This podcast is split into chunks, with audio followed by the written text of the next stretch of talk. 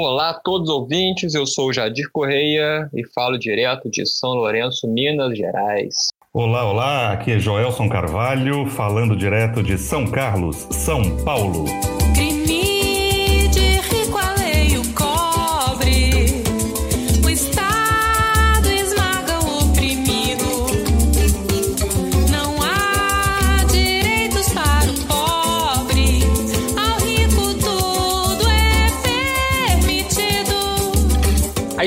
Nicarágua pós-invasão espanhola começa parecida com a de outros países latino-americanos.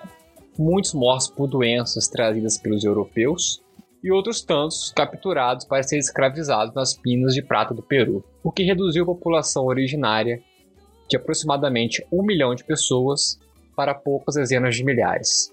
Embora tivesse sofrido oposição originalmente liderada pelo cacique Diriangueno, o primeiro de muitos heróis da resistência, os espanhóis impuseram sua dominação à dizimada e enfraquecida população.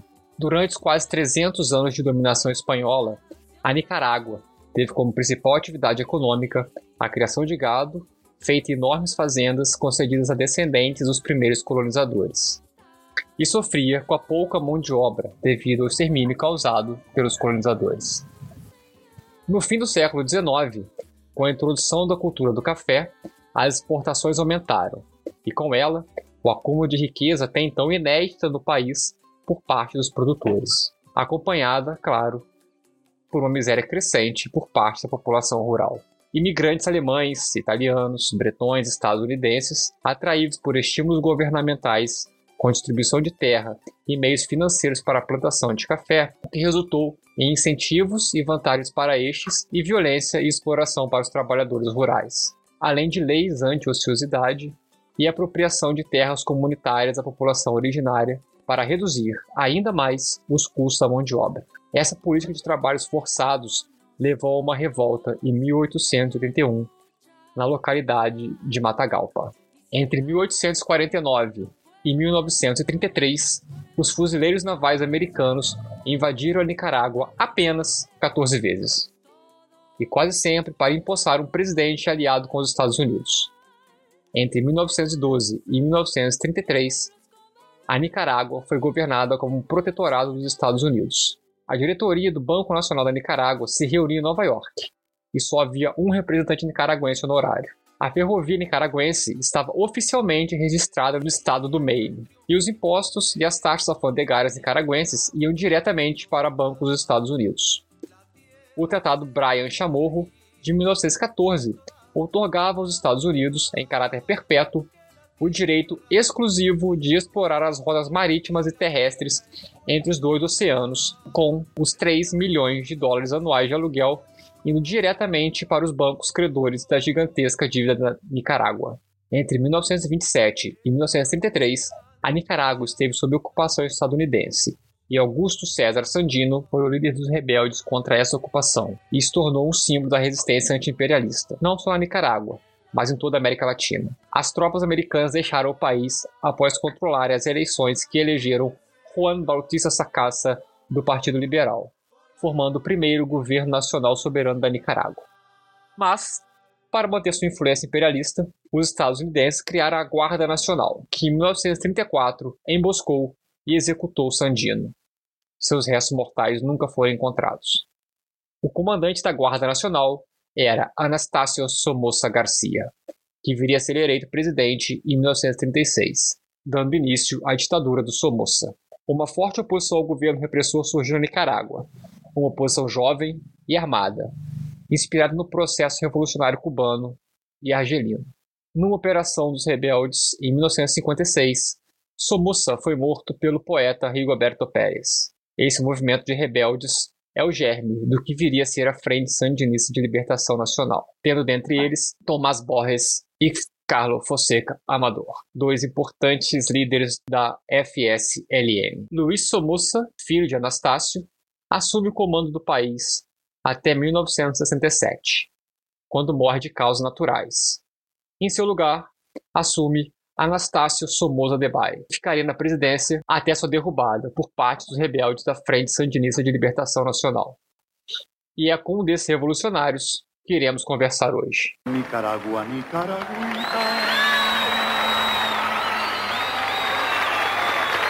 La flor más linda de mi querer abonada con la bendita Nicaragüita.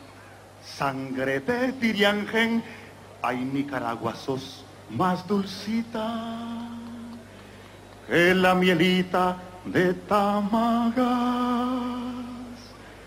Pero ahora que ya sos libre Nicaragüita, yo te quiero mucho más. E é com muito prazer que no nosso Papo de Classe desta semana nós contamos com a presença de ninguém menos do que Luiz da Nicarágua. Teólogo, meu amigo, mas o mais importante, um mês combatente da Revolução da Nicarágua. Tenho certeza que esse papo vai ser muito interessante, até porque não sei vocês, mas Jadir e eu temos enormes curiosidades sobre o processo revolucionário nicaragüense, como transcorreu, como era antes, como era depois, mas muito sem delongas, Jadir, vamos apresentar o nosso convidado, deixando que ele fale um pouquinho sobre ele. Luiz, muito obrigado por você estar aqui conosco. Gostaria já de antemão de agradecer essa sua solidariedade em contar um pouco da sua história, um pouco do seu país um pouco do que você viveu. Então, sem muitas delongas, companheiro, fale um pouquinho de você, fale um pouquinho da Nicarágua para a gente quebrar esse gelo. É, é, num lar é, na Nicarágua, é, praticamente de classe média alta. A minha avó, ela tinha uh, várias fazendas. Numa das fazendas eu nasci. E desde que eu tinha aproximadamente nove anos de idade, e eu não sei de onde veio essa consciência. Eu reuni a minha avó e a meu pai, que era administrador da fazenda, e falei para eles que deviam pagar um pouco mais para o trabalhador, não é que trabalhava de sol a sol, né? E, e um, dez anos depois, quando eu cheguei à universidade, com 19 anos, eu estudei um ano na universidade e depois de um ano reuni novamente a minha família dizendo de que havia uma diferença entre pobres e ricos, que nós tínhamos uma dinastia governando eh, Nicarágua, uma dinastia que foi meio século, a família Somoza, né?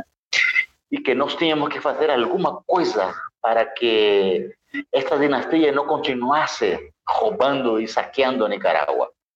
A minha família ficou surpresa com a minha decisão, dizendo de que eu tinha tudo no meu lar, que porque ia tomar essa decisão, mas eu decidi, eu abandonei a universidade e fui às filas da Frente Sandinista da Libertação Nacional, a qual já era um movimento clandestino. Esta é a, de início, então, a minha história quando fui para a Frente Sandinista. Uh, na realidade, é, esta foi uma experiência de aproximadamente três anos, né? Três anos onde convivi com a com a morte de dia e de noite. E eu sempre sempre, curiosamente, quando as pessoas me perguntam eh, se você teve medo de, de, morrer, alguma coisa parecida, então eu digo sim, e sobretudo os combates à noite, porque no combate à noite a gente vê a posição do inimigo somente quando dispara, né? Uma, uma faísca no fuzil. E às vezes a gente combatendo, combatendo, e às vezes está por trás do inimigo a gente não sabe, na escuridão, né? Certo? Então, sim, tive medo, não é? Mas é, entre derrotas e vitórias e muita história, chegamos ao triunfo da Revolução 19 de julho de 1979. Né? Então, é, uma breve introdução do que eu, né, onde eu nasci e, e como foi a minha ida para o movimento a Frente Sandinista de Libertação Nacional. Muito interessante, mas para ter uma revolução, para ter um movimento revolucionário, é porque as coisas não estavam muito boas. Você poderia dizer um pouquinho aí como é que era a Nicarágua de Somoza? Sim. É, para vocês terem uma ideia, uma vez perguntaram para Somoza, Anastácio Somoza, né, para ser mais exato, é, que se ele tinha uh, fazendas em Nicarágua, Sabe que o que ele disse, e em inglês, porque era um lacaio dos Estados Unidos, eu tenho uma fazenda só. Se chama Nicarágua. Assim, literalmente. É, então, todos os negócios na Nicarágua tinham que passar por esta família. Do contrário, ninguém fazia negócios e, e a exploração que nós tínhamos, a pobreza, não só pobreza, extrema pobreza na Nicarágua, era realmente um abismo entre aquele que tinha e aqueles que não tinham nada. Para vocês terem uma ideia, quando nós chegamos ao triunfo da Revolução, 50% era analfabeto em Nicarágua, né? Sabe? A metade da população, né? E já vocês podem se imaginar o que era a saúde, né? O que era, vamos dizer, como se fosse o SUS aqui da, da, do, do, Brasil, né? O que era a saúde na Nicarágua, é, o que era a desnutrição infantil na Nicarágua, não é? O que era, digamos, a exploração massiva, né? Sabe, sobre os trabalhadores, né? Que ganhavam um pouquinho e a pobreza que existia entre as famílias era gritante, gritante mesmo. É, havia uma repressão grandíssima e uma, é, vamos dizer assim, a decisão que, que, que me empurrou, né? Realmente para ir às filas da prensa sandinista era exatamente esta pobreza. E além da pobreza, era também o seguinte, isso é necessário dizer e é muito importante. É, todas as pessoas que estavam na universidade e participavam de algum movimento, com greve ou colocando algum panfleto em contra da ditadura, logo chegavam pessoas dedo duro nas universidades e investigavam a estes jovens, não é? Certo? E buscavam, procuravam saber o endereço onde morava essa pessoa, tal, tal, tal, tal, tal. Eu vou dar o um exemplo meu. Então procurava meu nome completo, o endereço de Luiz da Nicarágua, né? E um dia, qualquer dia, eles iam na minha casa como verdadeiros vampiros, né? Depois da meia-noite, um jeep com uns seis soldados bem armados até os dentes, né? E, e batiam na minha na porta da minha casa e perguntavam: "Está Luiz da Nicarágua?" Aí minha mãe ou meu pai acordava sonolento e abria a porta e perguntava se ele está. Então chama, por favor, queremos conversar com ele. Para encurtar a história, meus amigos, meu pai e minha mãe podiam me dar um abraço porque eu nunca mais voltava no lar. Né? Eles me pegavam, viu? me levavam a um X lugar, me matavam e colocavam um pouquinho de terra e a vida continuava. Então eu disse para mim uma vez, em vez de eu morrer sem nenhuma gilete no bolso, eu vou me preparar militar e politicamente para combater e se morrer, morro combatendo. E por isso, e por essa extrema pobreza, por essa distância entre ricos e pobres que havia com esta família Somoza, com esta dinastia, por isso também fui para o movimento imediatamente antes de eu morrer, eh, assim, sem, sem poder lutar.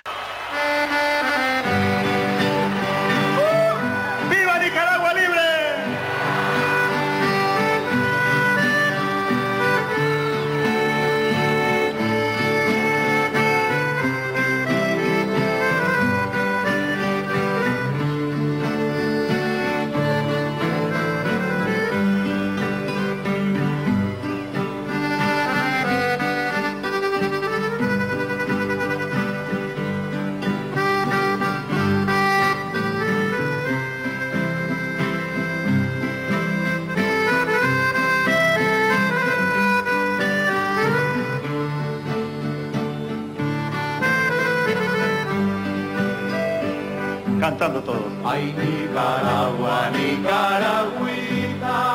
Ese es el pueblo de Nicaragua. La flor más linda de mi querer. Abonada con la bendita Nicaragüita. Sangre de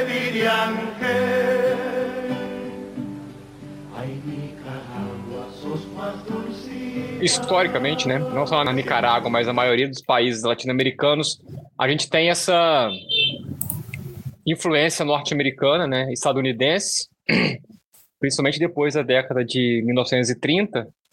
E como que foi essa influência estadunidense na Nicarágua que leva o Somoza ao poder? Per- perfeito.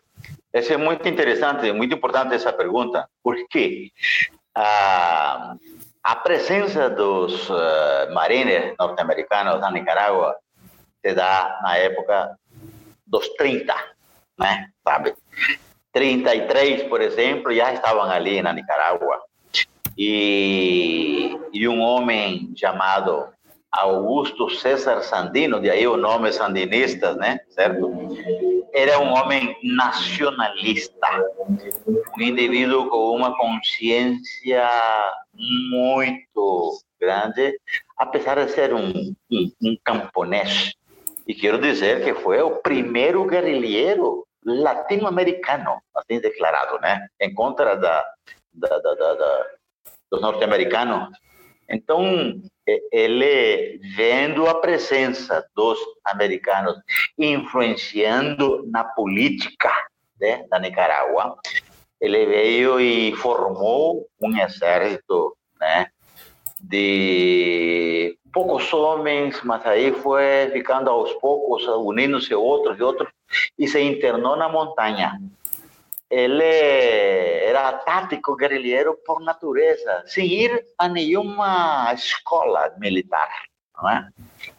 E ele declarou a guerra aos americanos, a sua presença era nociva, dizia, que tinham que ir embora e tal.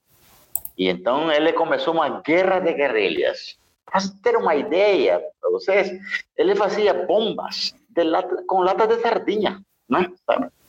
E então, com elas, né? E como ele conhecia como a palma da sua mão a, a montanha, sabe? Então ele emboscava a, aos americanos, emboscava a guarda da Nicarágua que estavam junto com os americanos lutando em contra da, da, da, do grupo guerrilheiro, não é? E como não podiam vencer, né? Então se aproveitou eh, Somoza, que já estava, não era governante, mas já estava na parada aí, sabe? Tá querendo ser governante, aliado aos americanos. Ele era compadre de Sandino, sabe? Quando leva uma criança na igreja católica, e batismo, aquelas coisas todas. Então ele era compadre de Somoza Sandino.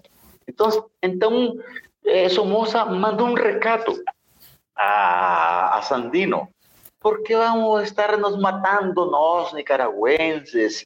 Os americanos agora já vão embora. Vamos assinar acordo de paz, né? E tal, aquela coisa toda.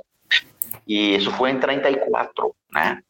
É, então, Sandino, confiando no compadre, ele, e meio desconfiado também, mas acreditando na paz, né? E acreditando nas boas intenções desta pessoa, né? Ele deixou seus homens na montanha, certo? E veio com, com mais quatro guarda-costas, os mais principais, né?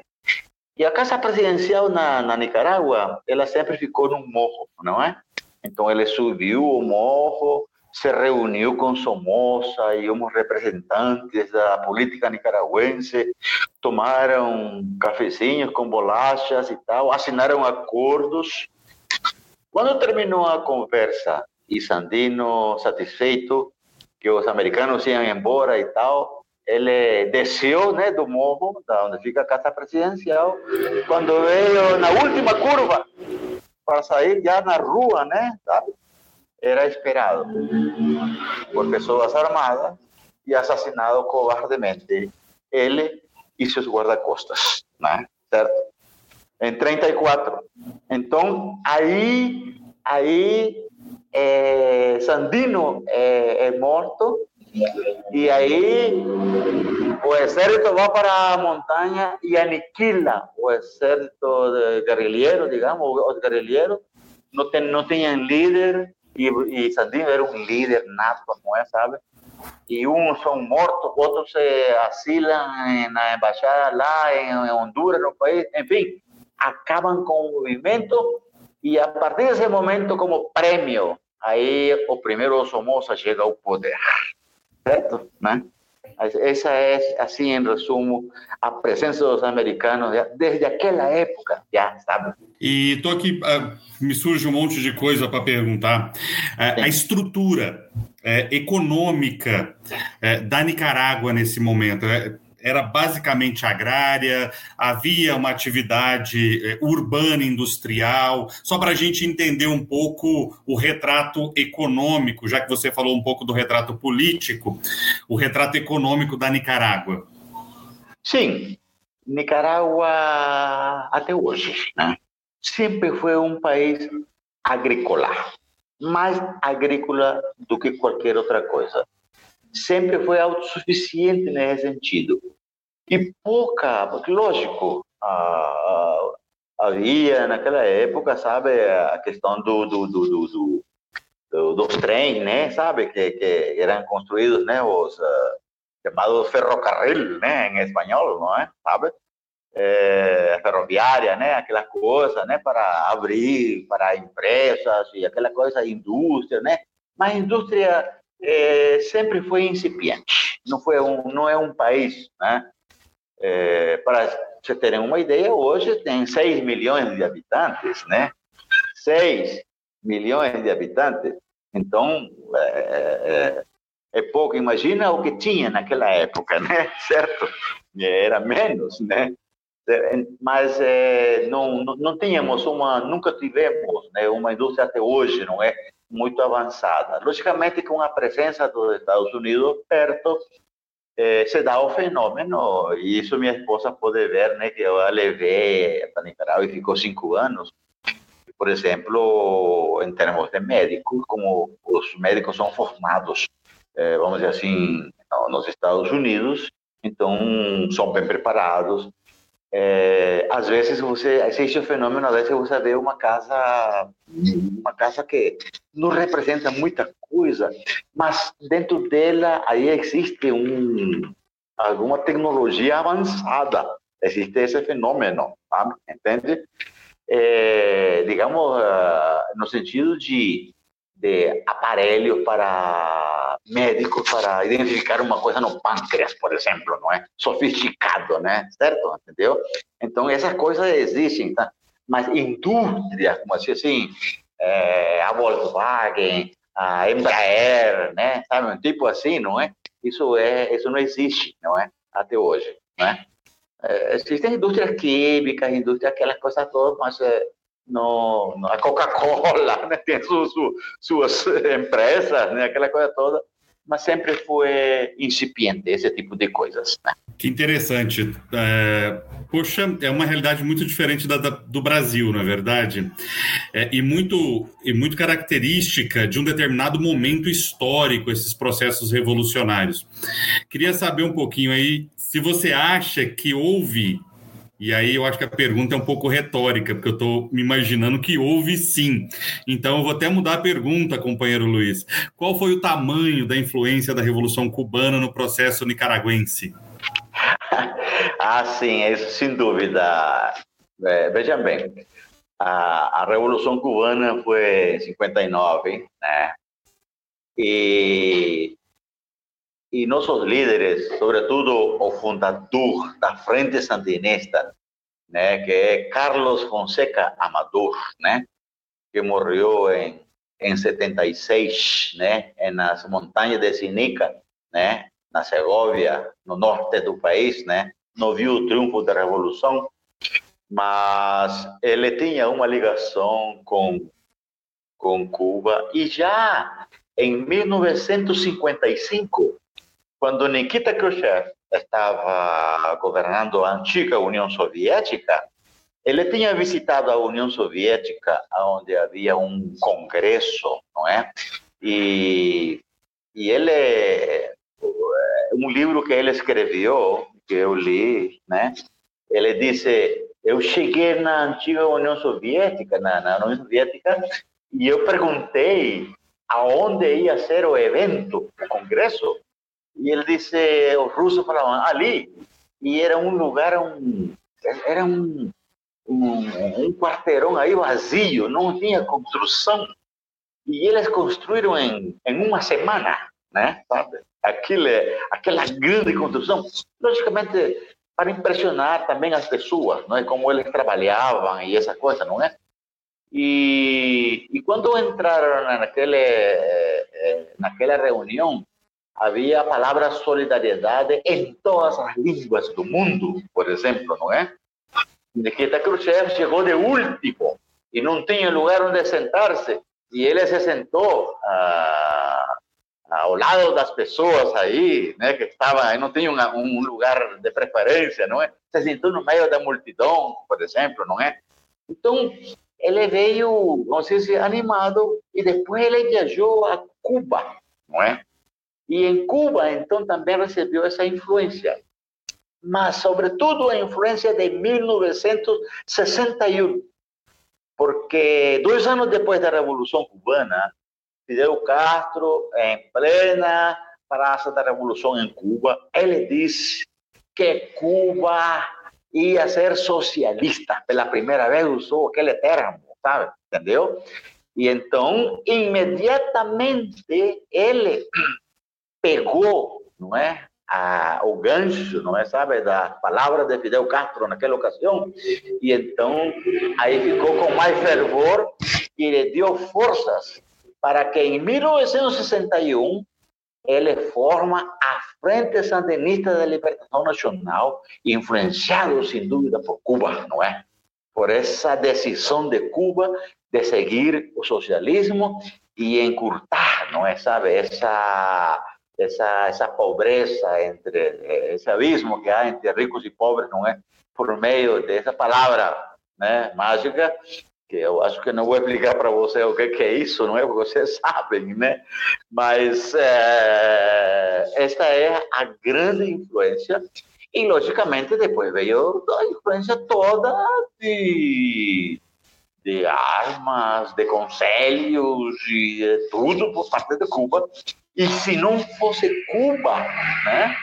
Esse legado de Cuba, jamais Nicarágua tivesse chegado ao triunfo da Revolução, 19 de julho de 1979. É, aliás, eu quero dizer aqui que o mundo, o mundo em si, a geopolítica mundial e sobretudo latino-americana, nunca seria a mesma sem a presença de Cuba e sem a presença e a influência de Fidel Castro. Nos países africanos, por exemplo, não é?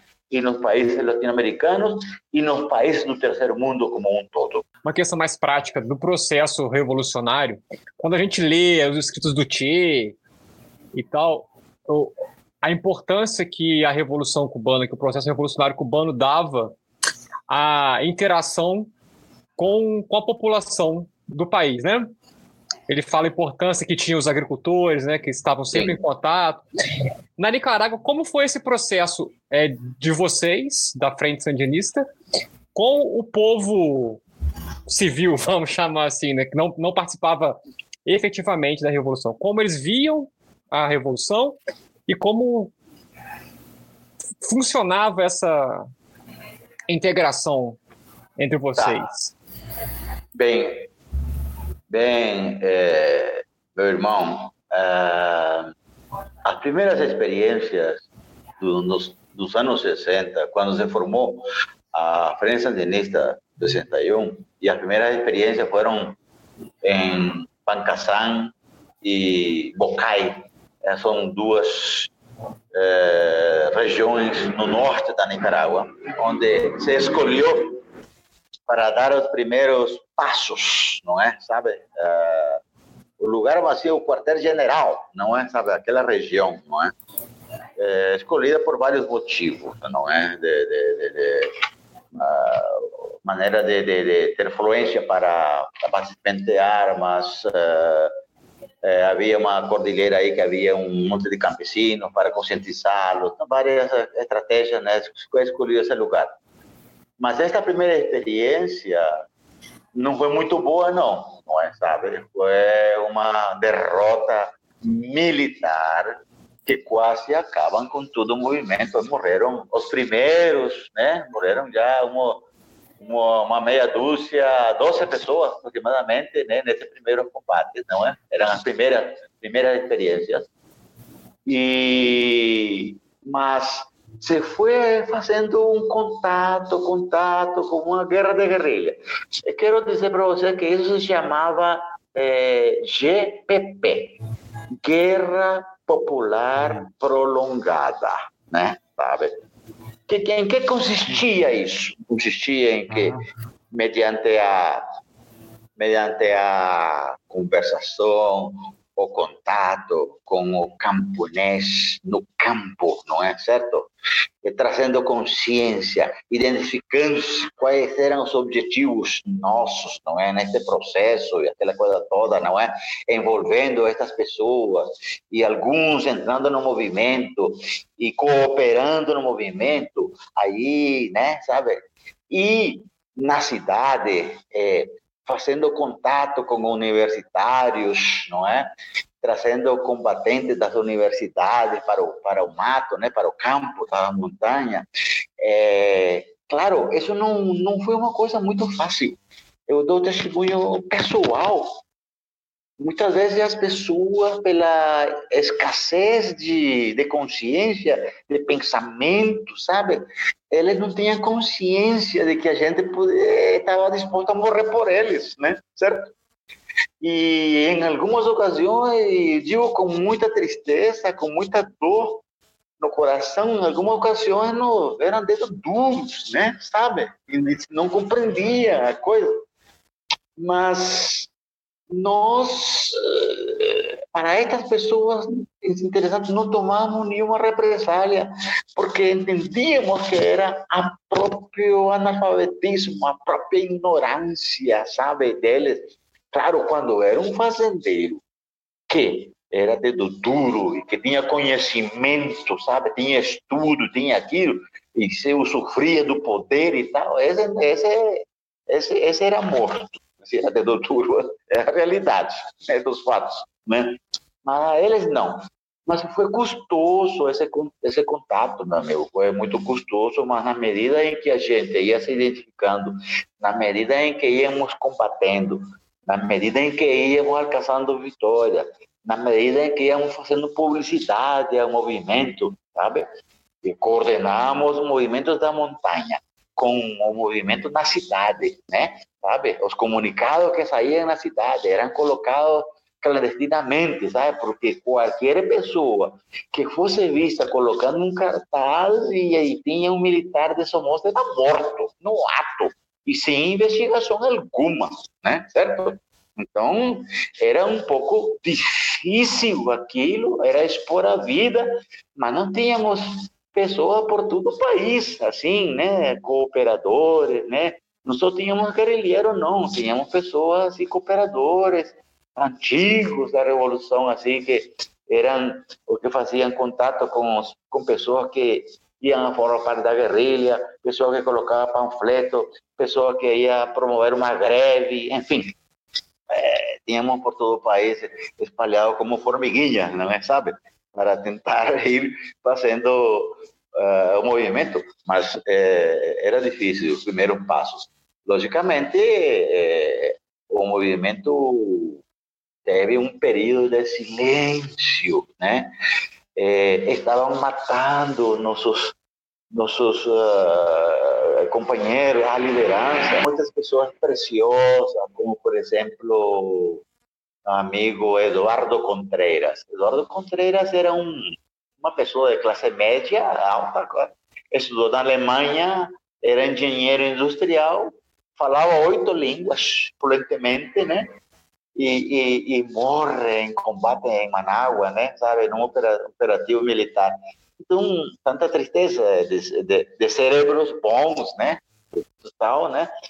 Mas é, revoluções né, são assim. E vamos lembrar que só duas revoluções deram certo né, aqui em toda a América, né? Foi, foi a cubana e a nicaragüense, né? Para vocês terem uma ideia, né? como, como coisa rara, né? Certo? Não é? Não foram mais, né? Entendeu? É uma coisa muito difícil de se fazer, mas, enfim, chegamos à vitória, né? É, é, em 19 de julho. Claro, houve dois operativos militares que realmente eh, deram força ao movimento, porque passamos uma época de quase como seis, sete anos em silêncio, pouca atividade militar, porque estavam organiza organizando e tal e tal. Mas eh, em 1974, foi assim, eh, assaltamos aí uma casa onde havia uma reunião de embaixadores né? e, e, pegamos de refém essas pessoas, né? E o próprio presidente da República que está hoje, Daniel Ortega, estava preso, não é? Certo? E eu pedimos um resgate, né? Sabe, por aquele movimento. Aí deu um fôlego para o movimento, sabe? Entendeu? Esse resgate de prisioneiro e pedimos dinheiro. É, também em setembro de 78, houve um golpe, eu acho que isso vocês viram pela TV, um golpe, só, só no cinema. Nós pegamos, como se pegássemos aqui os deputados, né, lá no, no, em Brasília, né, um comando suicida de 22 pessoas entrou ali e pegou todos os senadores e deputados, não é? Certo? E aí Somoza no poder, né, ainda, e, e, e dialogamos e tal. E um dos fundadores da França de Vista estava preso naquela ocasião, o comandante Tomás Borges Martínez, né? que junto com Carlos Fonseca Amador são, eram fundadores, né? Aliás, foi o único sobrevivente dos fundadores, né? Tomás Borges Martínez, né? E o resgatamos e publicamos um movimento, né? Um, digo, um, sim, um, um, um comunicado que foi lido obrigatoriamente pela televisão e pela rádio, não é? Certo? E um avião para sair com todos os guerrilheiros, não é? E todos os guerrilheiros presos para Panamá. Tal. Isso foi em 78, em setembro. Então, se em 79 nós chegamos à vitória, é porque houve esses dois golpes, né? Muito fortes, né? Para poder, então, é, chegar ao triunfo da Revolução. Aliás, com muito pesar eu digo isso, mas faz uns 15 dias morreu o comandante zero, Eden Pastora, que foi quem liderou esse ataque a, a, ao palácio aí onde estavam os deputados, né? É, porque era o comandante zero, era o líder da operação e em ordem de importância e numeração, assim, um, dois, né, três, quatro, são como as colunas guerrilheiras, não é? Que eram de 1 a 20 aproximadamente, né? De 0, de 1 a 20, não é? é? Por uma questão de segurança também, sem nomes, né? Certo? Né? Tal. Então, mais ou menos assim, né? Uh, respondi a sua, seu questionamento? E aí você foi falando, falando, falando, eu estou imaginando que ninguém é, ninguém vai para frente de batalha querendo ser herói, em que pese abrir mão é, de uma vida confortável, muitos deles, você está falando de você, é, abrir mão é, da certeza de um, de um futuro individual melhor, em prol de uma busca por um futuro melhor para o país, para o povo mais pobre de um determinado país, é um ato heróico. Mas ninguém vai para frente de batalha querendo ser herói. E eu queria que você é, falasse um pouco sobre isso, né? porque esse heroísmo ele é reconhecido sempre muito a posteriori. É, tem aí algum, além desses que você já listou, mas algum ato heróico de companheiros e companheiras que você poderia listar que sirva é, é, de, em certa medida, é, energia para as novas gerações? Sim. E, e faço questão de poder é, falar sobre isso.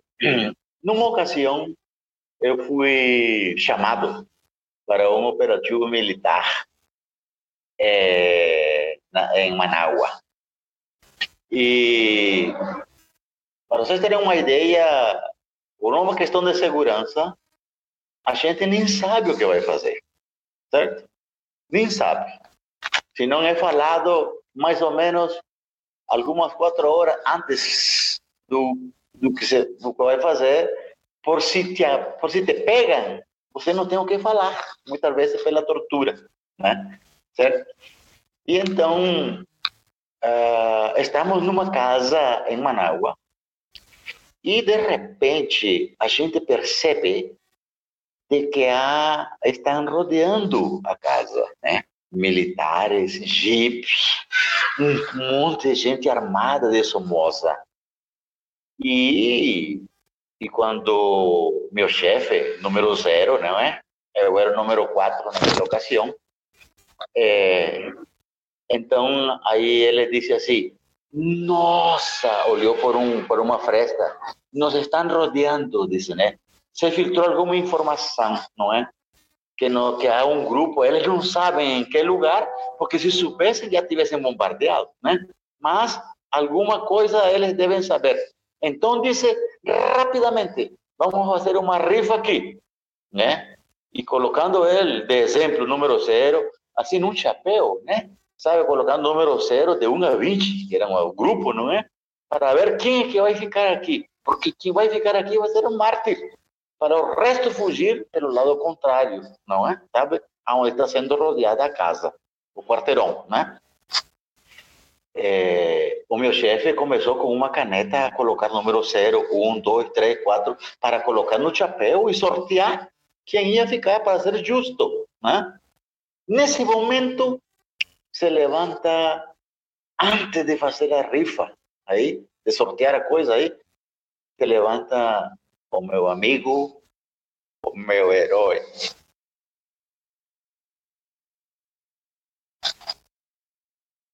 Desculpe. É impossível falar sem se emocionar. Não se preocupe, companheiro. Estamos entre companheiros e companheiras da classe trabalhadora que entendem muito bem essa emoção. Se levanta Alejandro Montenegro e ele disse: se coloca de pé. Estava sentado e ele disse: chefe, eu fico. E meu chefe, com uma cara de espanto, ficou olhando para ele e perguntou: Você fica? Sim, senhor. Aí, o que a gente fez? Em fila, rapidamente a gente deu um abraço nele, né? E, e a gente fugiu pelo lado contrário e ele foi feito pedaço, né? Massacrado, né? Completamente.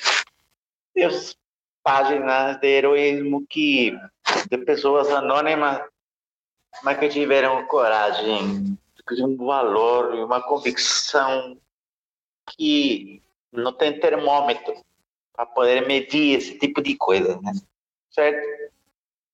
Essa é uma uma das experiências, né?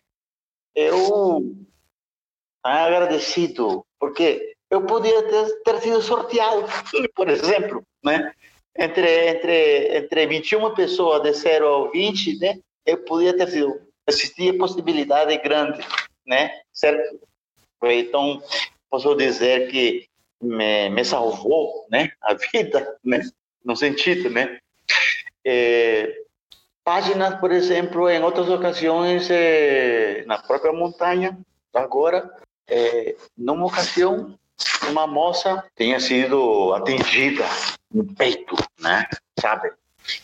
E nós tínhamos uma na montanha tínhamos uma uma dizer, um tipo um código, né? Que se tornou lei, né? E seguido por todos nós é, combatentes, né? Era proibido proibido deixar uma pessoa ferida no combate por causa de que pega pelo inimigo ferida, torturada, né? E depois morta, de todo jeito. Então, cada vez que tínhamos um combate, e E se alguém de nós viu alguém lá e deixou ferido, se fazia uma, um tribunal. Né? E se fuera achado culpado, ele pagava com sua própria vida. Então era uma coisa muito séria deixar uma pessoa ferida em combate. E em uma ocasião, esta moça foi ferida. E ela disse assim: Foge, foge, foge, por favor, corre, corre. O meu, o meu pseudônimo era Sócrates, né? Nunca fui chamado por Luiz da Nicarágua, né? Sócrates, né? Meu nome completo é Luiz Omar Domingues Espinosa, mas meu pseudônimo era Sócrates. Todo mundo usava pseudônimos, né? Sócrates, corre, corre, foge, que fui alvejada no peito. Me deixa, me deixa, por favor, corre, salva a sua vida.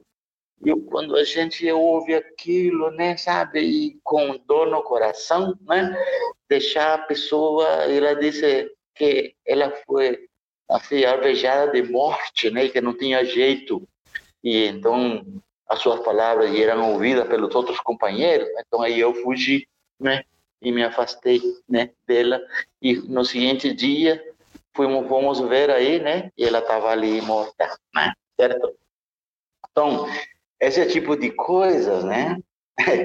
Eu até hoje dou pontapé na Bel, né, minha esposa, que eu, eu sonho, né? Isso já passou muito tempo, mas fica no cérebro guardado. Né? A gente está fugindo, está combatendo e ela, ela diz, calma, calma, você está em São Carlos, tá, tá aqui comigo, né? E tá, então aí, né? O grande problema que ficou comigo, o meu fraco, realmente é o sono custa pegar no sono e eu tenho diazepam, né, sabe, para dar um jeito aí, né, sempre, né. É isso, companheiro. É difícil agora continuar, né? Mas, Luiz, essas histórias de heroísmo, elas se tornam muito mais bonitas quando a gente enxerga que foram feitas é, em prol de pessoas que nem conheciam vocês, né? Sim, sim pensar no coletivo era tão, tão grande, a, o desejo de mudar, de melhorar a vida para todo mundo, né? Era, eu acho que torna ainda mais qualquer ato heróico ainda mais heróico. É, é, eu estava falando aqui com uma amiga que aprecia aprecia a minha a minha condição de, de guerrilheiro, né? Sabe, ela aliás está me dando uma força muito grande na, né? aqui. É, é, é, eu, estamos falando sobre isso. Interessante é isso que você está falando, porque sabe quem, quem eram essas pessoas que nós é, víamos tínhamos contato na montanha? Pessoas que tinham um dente na boca, gente. Um dente na boca, certo?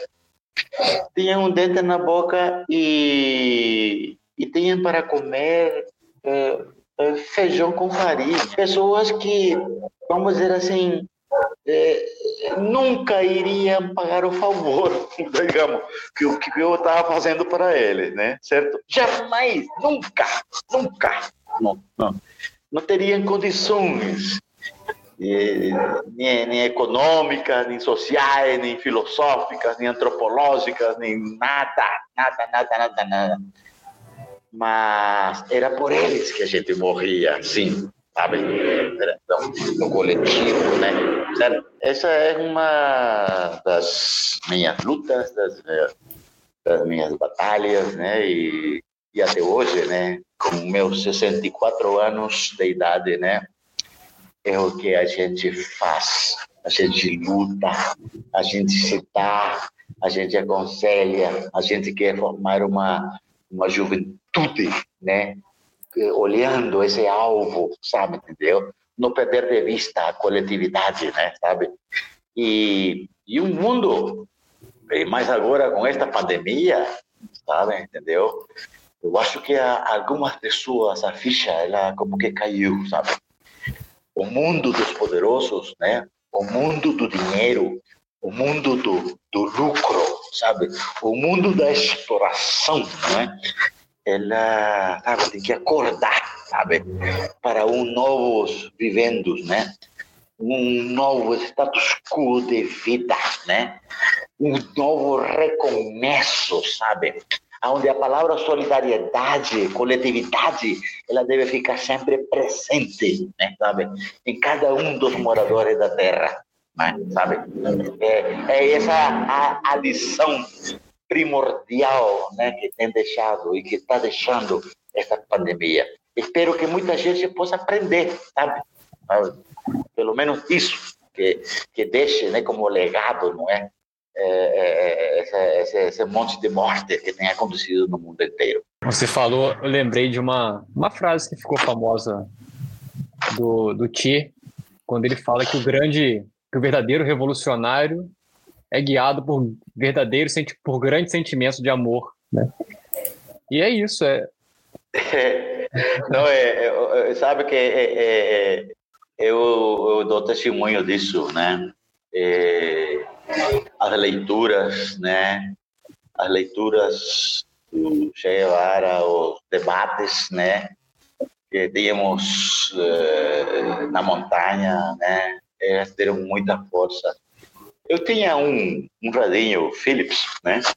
E eu colocava arame e tudo lá na, sabe, para que pudesse pegar o discurso de Fidel Castro, sabe, que ele, ele ele fazia na, na, na, na, ONU, por exemplo, tão longos, mas tão atuais. Né? Se você ouvir um discurso de Fidel Castro, olha como é atual, até de pandemia fala, né?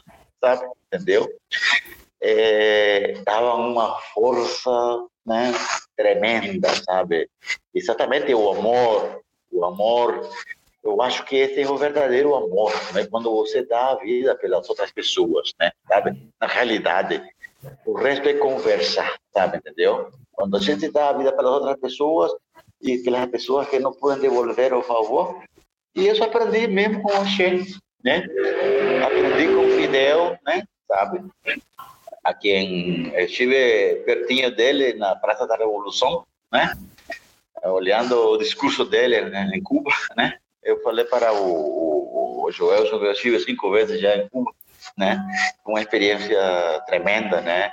E a palavra dele, né? Sempre edificante, entendeu? Olha, os discursos dele são tão atuais que deviam ser ouvidos, né? Por muitas pessoas, né? Sabe? Em pleno século XXI. Né? Então, é, é, esse legado que foi deixado por estas pessoas, né? Por Camilo Cienfuegos Cuba e outros, sabe? Por Lumumba, lá na África, sabe? Entendeu? É, que estava lutando, sabe? Contra a opressão dos europeus, sabe? Que invadiram e saquearam os países africanos. Enfim, nós temos um legado de muita gente, não é? No mundo, de exemplo de pessoas e eu por sorte, por destino, pelo que seja, por Deus, quem acredita, estou vivo, né? Sabe? Mas todas essas pessoas deram sua vida, né? Sabe? Pelos menos favorecidos. É, não dá vontade de terminar a conversa, mas sabemos aí da, das nossas limitações de tempo para o nosso podcast, mas eu tenho uma curiosidade muito grande, Luiz. Não, tem tempo, tem tempo. É, então vamos perguntando, vai ótimo.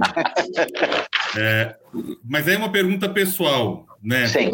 Você falou um pouquinho aí da sua infância, você enquanto guerrilheiro. Me fala um pouquinho de, dessa sua trajetória que fez com que você chegasse ao Brasil. Ah, sim. Bem, é, na realidade, isso é interessante. Eu conheci e em memória, eu fiquei sabendo da morte dele de um ex-combatente brasileiro, brasileiro, Clóvis Michel, né? E vocês podem fazer a pesquisa aí. Clóvis Michel, é, brasileiro, e este filho do primeiro prefeito pelo PT de Diadema, São Paulo, né? Certo?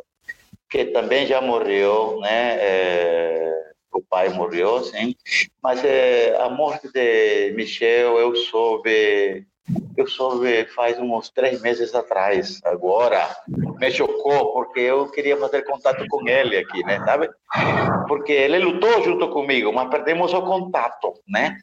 E, e pelo que eu soube, ele se suicidou, né? Aqui em Itu, né? Era esse pessoal de, de, de, de, de Michel, o pai era pessoal de bem aqui no Brasil, tinha tinha fazenda, né? Tinha dinheiro, né?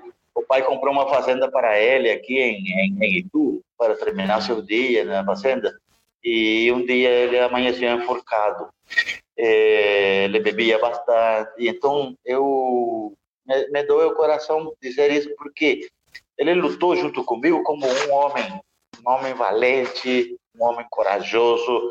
Todas as missões que ele dar para, para para Michel, olha, é, é, é, ele fazia com grandeza, com valentia. E, e eu, pense, eu penso que até hoje que provavelmente os próprios combates, né, sabe, talvez deixaram ele um, um pouco, porque não, não, não creia. É, eu, eu, eu conheci pessoas que ficaram loucas, né, sabe, entendeu? É, depois de, de, de serem carrilheiros, né? Ficaram em manicômios, né? Certo? Né? É... Meu irmão, por exemplo, ele não combateu como eu na clandestinidade, mas combateu depois do triunfo da Revolução. Ele, com os olhos abertos, assim, não conhecia minha mãe, né? Sabe? Entendeu? Vendo ela, assim, face a face, né? De tão perturbado que vinha dos combates, né? É, então, é, conhecendo a, a Michelle e, e, e, várias pessoas, é, ex-combatentes da Revolução, eu, eu era muito jovem, eu, foram mandados a diferentes países a estudar, sabe? Entendeu? Aí, a, meu irmão foi mandado para a antiga União Soviética, ele é agrônomo formado lá, né? meus primos foram mandados para a Alemanha Oriental, aquela coisa toda. Eu não quis ir, né, sabe, para aqueles países lá, quis seguir carreira militar na, na, na Nicarágua, né, mas a influência do comandante Michel, né, me fez, né, es, escolher Brasil, né, sabe? Ele me ensinou algumas palavrinhas de português, né, certo?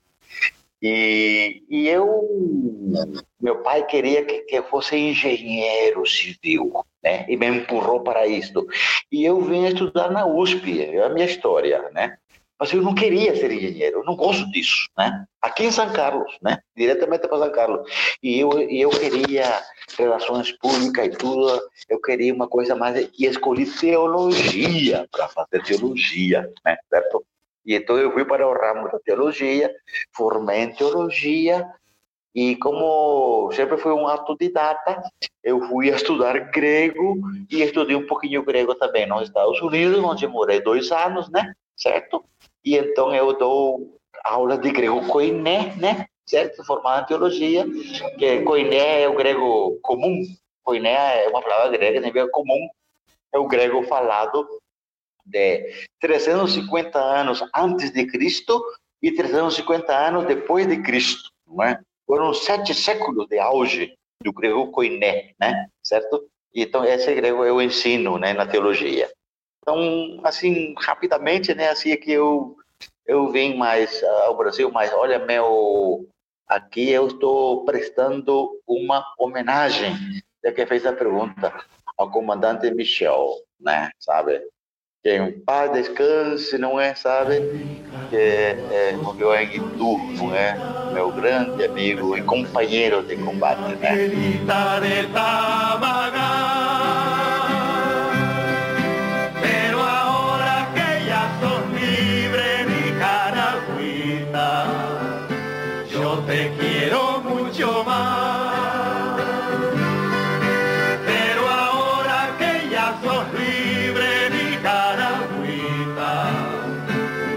te quiero mucho más. Que lo el imperialismo. Ay, Nicaragua, Nicaragüita, la flor más linda de mi querer, abonada con la bendita Nicaragüita, sangre de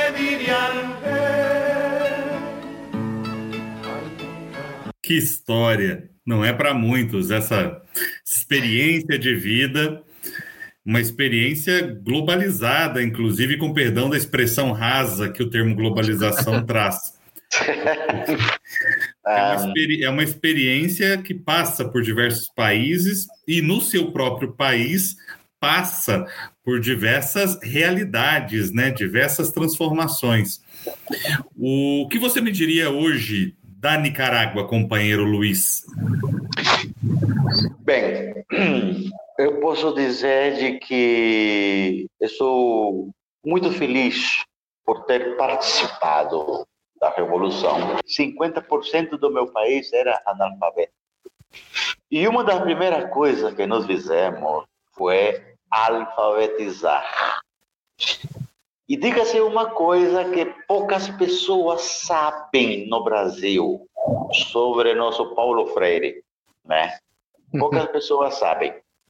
É, em 80, Paulo Freire, porque 79 foi o triunfo, em 80, Paulo Freire visitou Nicarágua, né? em 80. E Nicarágua destruído, pelos combates, ou seja, os ministérios todos alvejados, porque você sabe, foi um combate dos últimos, por exemplo, seis meses, foi um combate assim, não foi de montanha, foi a luta de quarteirão por quarteirão, né? sabe, por toda a Nicarágua, né? Então, estavam todas as casas é, alvejadas, destruídas, né? Com buracos e aquela coisa toda, né? Então, Paulo Freire chegou a, a, a Nicarágua e entrou no Ministério da Cultura, tudo alvejado, tudo com buracos, né? não tinha nem cadeira, mas tinha um telefone lá. Ele pegou um tijolo e sentou no tijolo lá e pegou o telefone e fez uma ligação para o Conselho Mundial de Igrejas. Olha, encurtando a história, Paulo Freire foi a pessoa que mais arrecadou dinheiro para alfabetizar o povo da Nicarágua. E eu faço esse registro e faço questão que seja publicado isso, né? certo? E poucas pessoas sabem né? de, de, de, desse fato. Né? E, e então, é, Nicarágua mudou, se usou o método cubano e o método de Paulo Freire. E vocês sabem que o método de Paulo Freire consiste em usar, vamos dizer assim, rapidamente, né? porque é, não podemos fazer, ser raso com um homem do tamanho de Paulo Freire, mas usar palavras que as pessoas conhecem, né? sabe, do cotidiano, para que as pessoas aprendam a ler com mais facilidade. Como Paulo Freire fez com, com o cortador de cana aqui no Brasil, a primeira vez, né? Ele usou a palavra cana, a palavra pássaro, não é? A palavra facão, né? Por quê? Porque eram palavras que eram conhecidas pelas pessoas, né?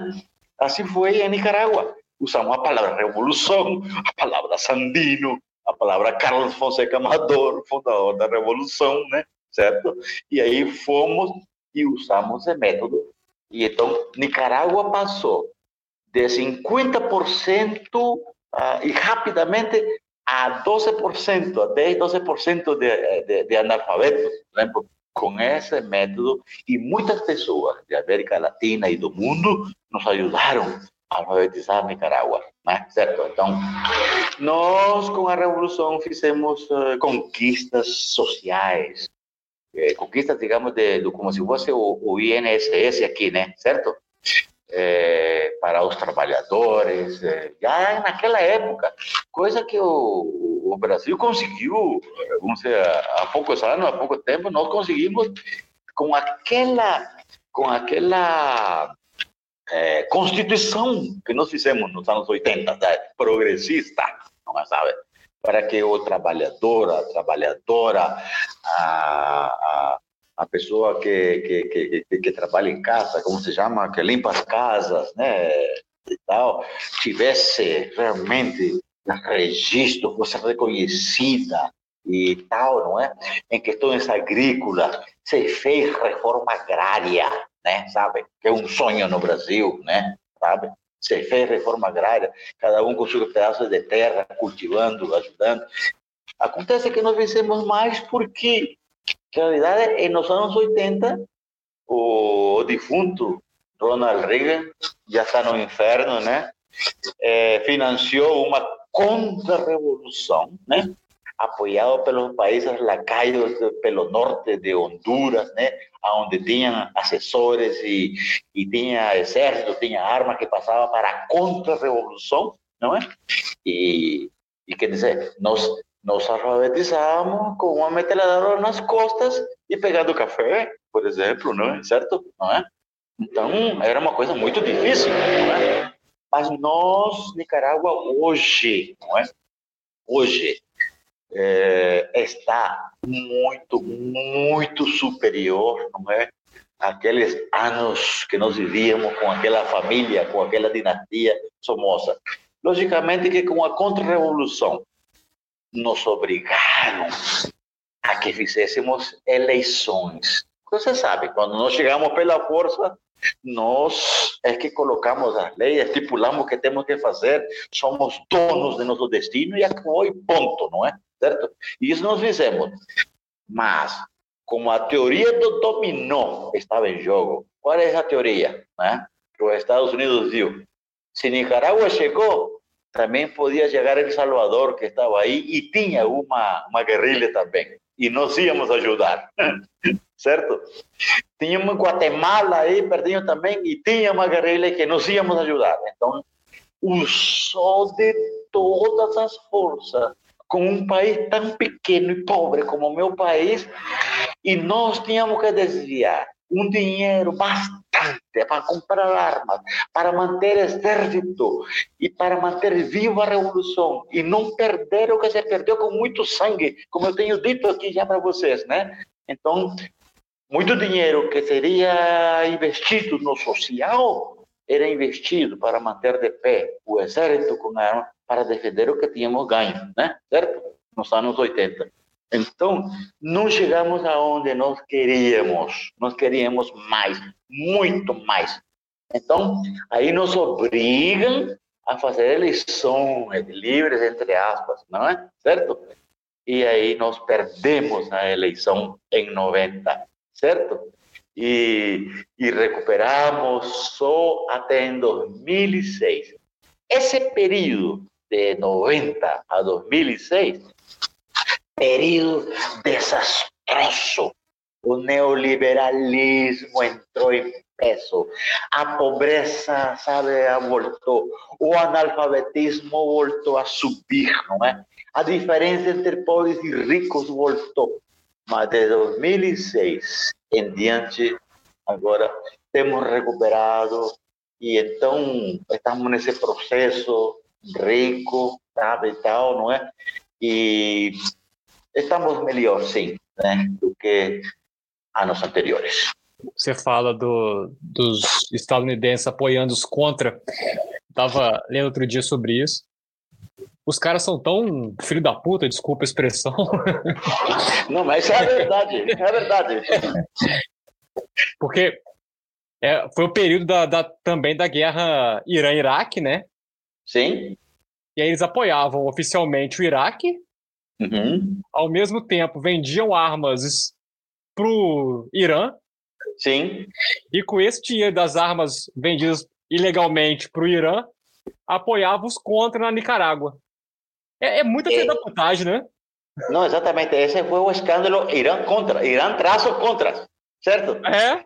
é e, e, e a, a, aliás, Olha, isso foi, isso é uma, uma vergonha, mas eu, eu sempre eu digo de uma coisa, eu não sei se vocês é, concordam com o que eu vou dizer, mas, para mim, é, Gorbachev, quando ele usou a palavra glasnost e a perestroika, na antiga União Soviética e se, se desfez a União Soviética e os Estados Unidos investiram muito dinheiro para desfazer a União Soviética, as suas repúblicas ficarem separadas e tal, não é? Isso aí eu não gostei, porque enquanto existia duas potências, vamos dizer assim, que eram dois blocos, né? certo? Não é?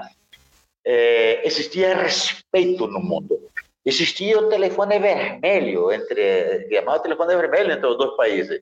Cada vez que havia um conflito, sabe, com, com algum país, um ligava para o outro, sabe, entendeu? Existia um respeito. Agora, depois que as pessoas, por exemplo, ah, quebrando o muro de Berlim, levando uma pedrinha para casa, que ridículo, sabe? Aquela coisa para mim, né? Ridículo. Então, o que acontece?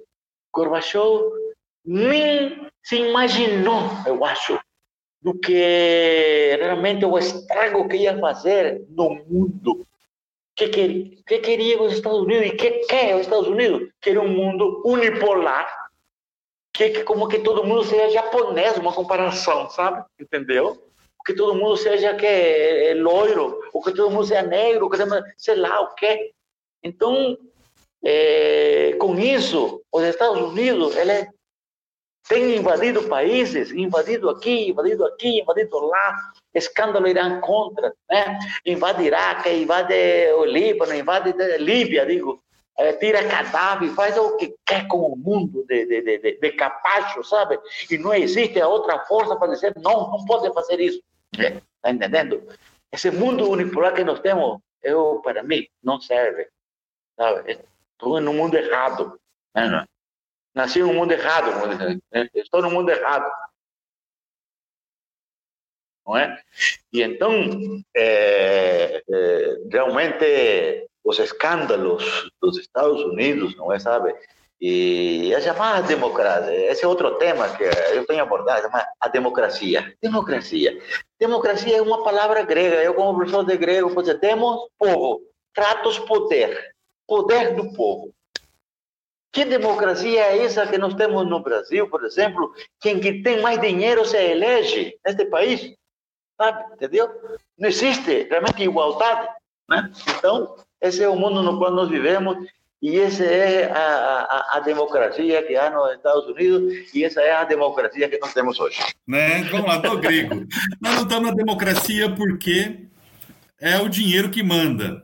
Então, me permita a provocação que eu sempre faço quando eu estou entre, entre amigos com pouca formalidade acadêmica.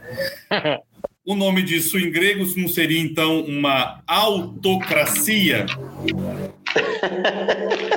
Ou melhor, uma plutocracia. A plutocracia. Eu falei autocracia querendo falar plutocracia. Então, do grego, Pluto e cracia. Mas da Disney, Pluto cão, cracia, mundo da Disney. Portanto, na onde o dinheiro impera e governa, temos uma plutocracia. Para o português, um mundo cão. Tem uma. Tá certo. Aliás, eu, eu não falo capitalismo, eu falo capeta, né? Capitalismo. E uma coisa. E uma coisa séria, viu, para mim, assim, uma, uma opinião pessoal. O capitalismo ele é saúdio para mim, sabe? É saúdio. Ele, ele, ele chegou, ele chegou ao fim, sabe?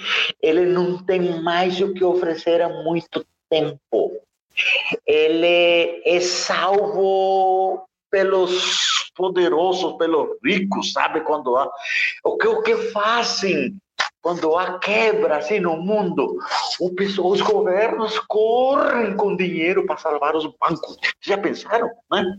Ora, se minha indústria, pequena indústria, vai à falência, ninguém me salva, né? Sabe? Mas os bancos, não é, sabe?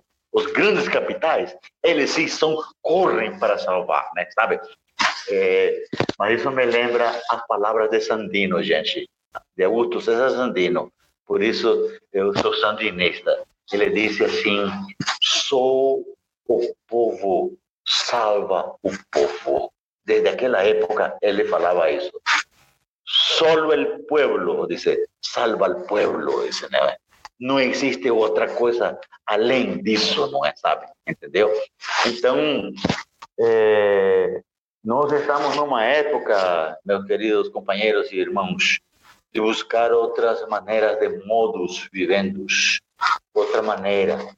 solidária para poder viver e não esse tipo de cão, né, de capitalismo, sabe, que nós temos, sabe, no, no, no, no, é, no mundo.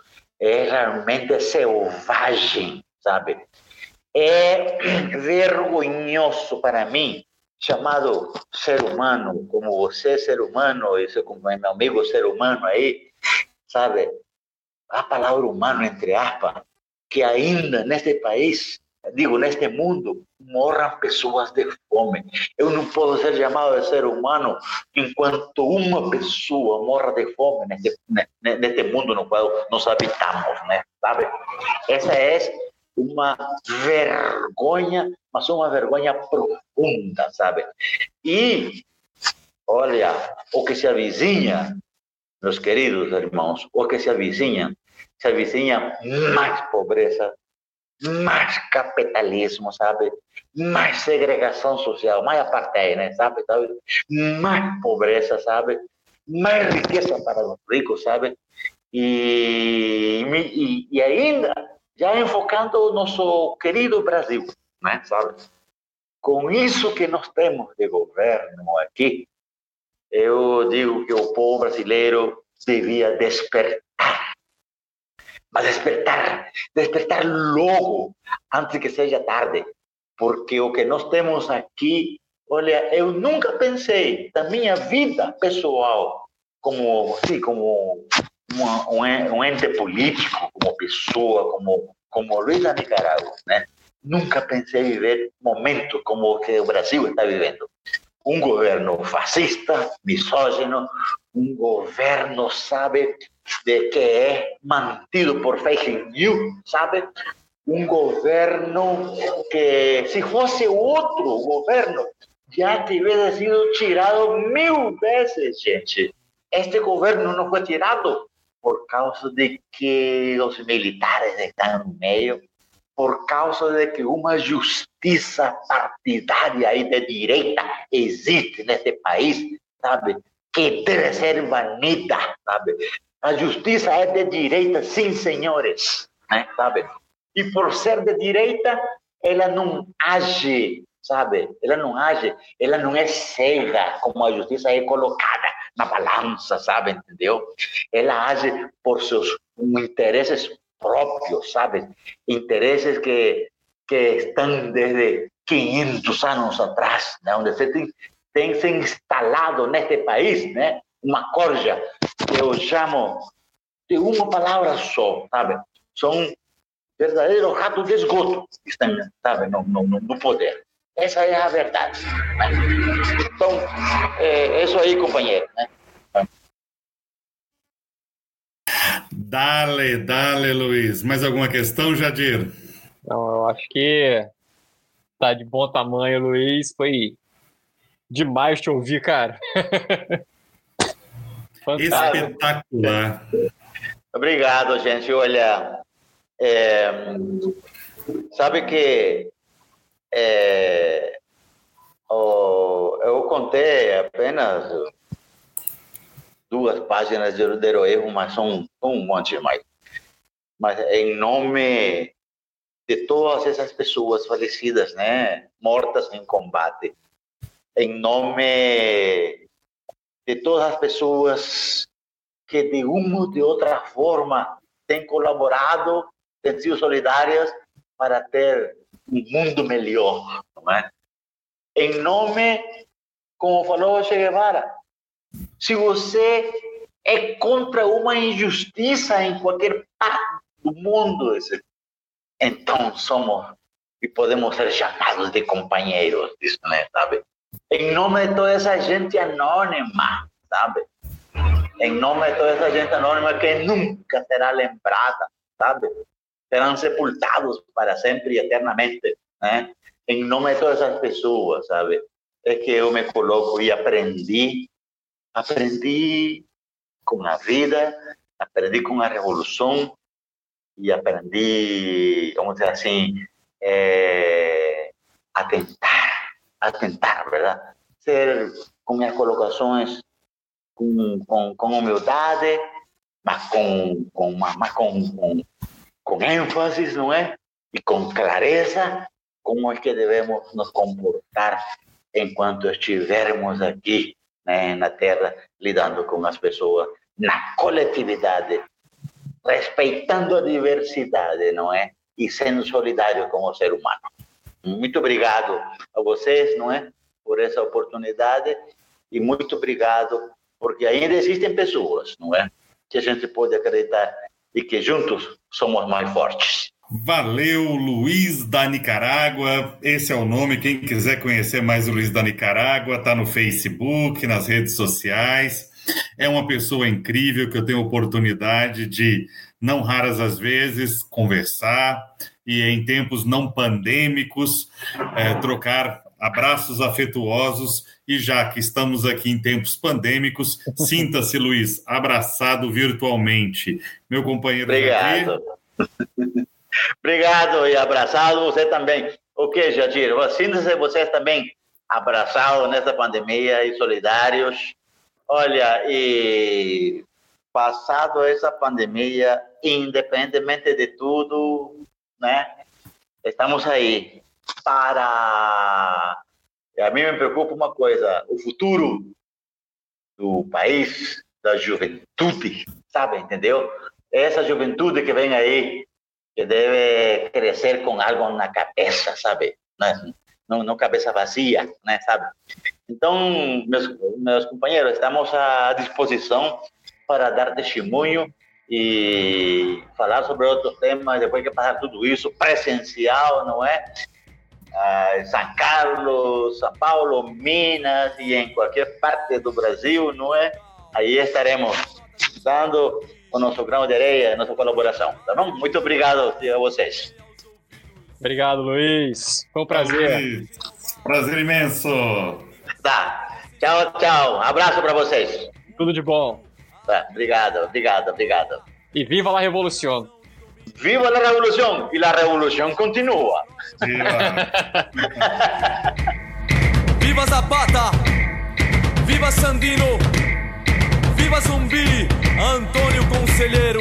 Todos os banderas negras. Lampião, sua imagem e semelhança. Eu tenho certeza, eles também cantaram um dia.